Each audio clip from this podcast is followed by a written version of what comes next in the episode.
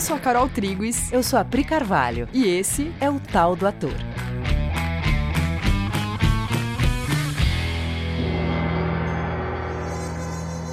E aí, galera? Oi, gente. Tudo bem com vocês? Vocês estão bem? Amores, vamos para nossa conversa de hoje. Seguinte, você se considera competitivo? Você se compara? No processo de ensaio de uma peça, um filme, série, é comum que elenco e direção se encontrem muitas vezes para conversar, né? Para se alinhar, definindo quais os temas, as nuances da obra, das personagens, etc. Você quer sair do ensaio como o dono das melhores ideias, das melhores contribuições? Você se incomoda quando uma pessoa do elenco tá falando uma coisa que você também sabe? Tipo, te dá uma vontade de dizer: Sim, eu também pensei isso agora há pouco. Então vamos para mais exemplos que descrevem a mentalidade da competição, né? o ambiente mental em que a competição acontece. Num teste, por exemplo, já aconteceu de você competir em silêncio? Se comparar com alguém? Você entra na sala do teste, escaneia o ambiente, todos aqueles atores ali sentados e tem vontade de dizer: Ahá, chá comigo! Ou de sair correndo e pedir desculpa por ter vindo? E quando você entra no estúdio e ver os seus colegas atores ali fazendo o teste antes de você. Sabe quando você fica naquela espera ali e tem uma galera já fazendo teste? Você fica comparando a qualidade do seu trabalho?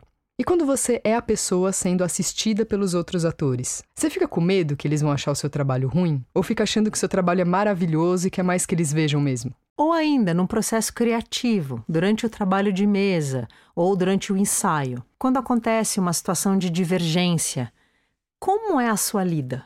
Você entra no modo buscar o melhor argumento para emplacar a sua ideia? Se sim, isso também é a mentalidade da competição em ação. Se você estiver no modo competição, quando alguém fala uma coisa diferente do que você está pensando, você pode perceber que vai haver um movimento de resistência dentro de você. Você não vai se abrir para escutar o que o outro está ali dizendo para você. Você vai esperar ele acabar de falar apenas para ter a sua vez de se contrapor. Tem também a competição sobre a quantidade de falas, a quantidade de cenas, o tamanho do personagem. Eu sou mais ou menos importante do que Fulano por conta disso. Ou seja, qualquer comparação é uma competição. Repetindo, qualquer comparação é uma competição.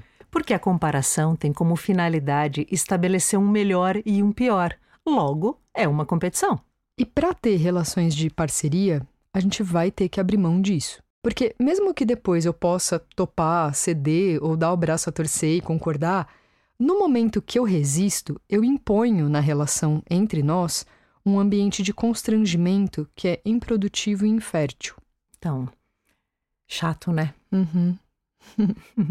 Essa mentalidade competitiva, reativa, gera medo. Você ganhando ou perdendo, você vai sentir medo, vai estar tá tenso e, portanto, você vai estar menos disponível para o trabalho em si. Você vai estar desconectado da inspiração e não vai conseguir se colocar em estado de jogo. Esse modo competição, comparação é uma disputa de território, você percebe? Onde o outro é o inimigo. O outro está separado de mim, me ameaçando de alguma forma, e aí eu não vou contar com ele para desenvolver o trabalho. Eu me coloco do lado de dentro de uma muralha e ali eu vou ter que garantir sozinho o meu processo criativo.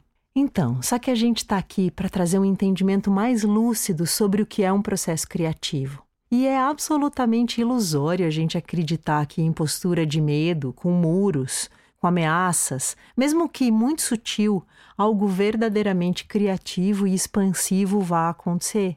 Não vai haver expansão, vai haver retração e você lutando contra a sua retração, já que o trabalho exige que você se exponha, afinal você é um ator.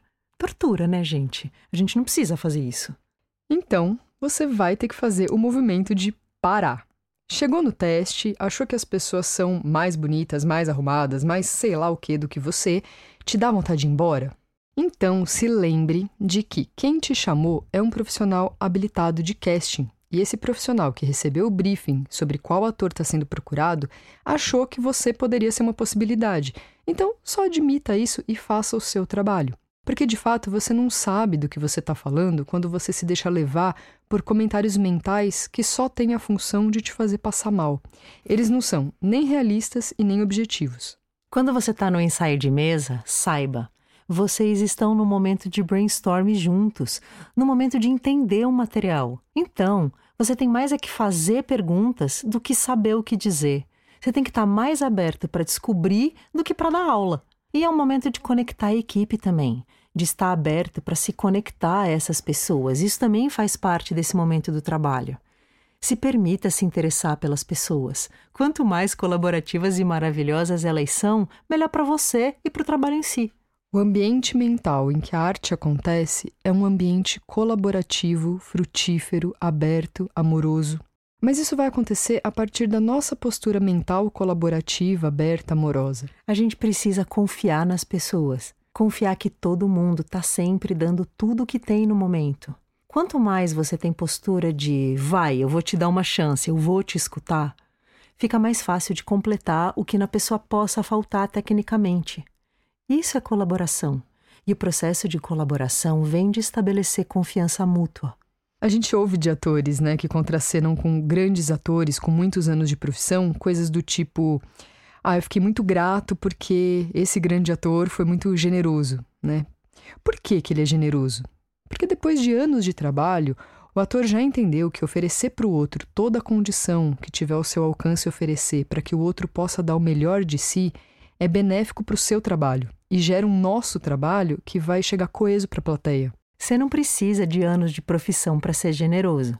É uma postura para agora, em qualquer ponto dessa jornada que você esteja. Ofereça para o outro a condição que você gostaria de ter para você. Convide ele para parceria.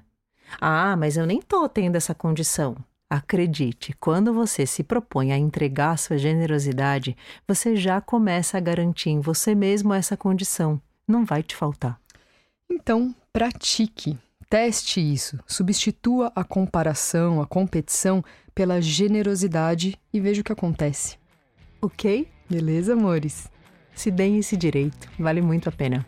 Então, um beijo e até semana que vem. Até!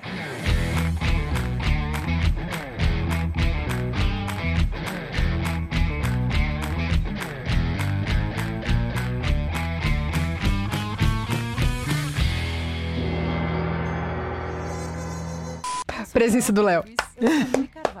Olá no estúdio. Mas ninguém sabe quem é Léo. Sabe sim, porque teve Xablau. Define coisas. Volta, Léo. Estranho falar isso assim com o Léo aqui. Em qualquer ponto dessa. Hoje a gente tá uma desgraça. Léo, é você. Meu Deus. A gente nunca errou tanto num episódio, socorro. Cuba tá aí pra, ser, pra tá de eu, prova. Eu tô segurando vontade de rir, tipo, tá tudo errado.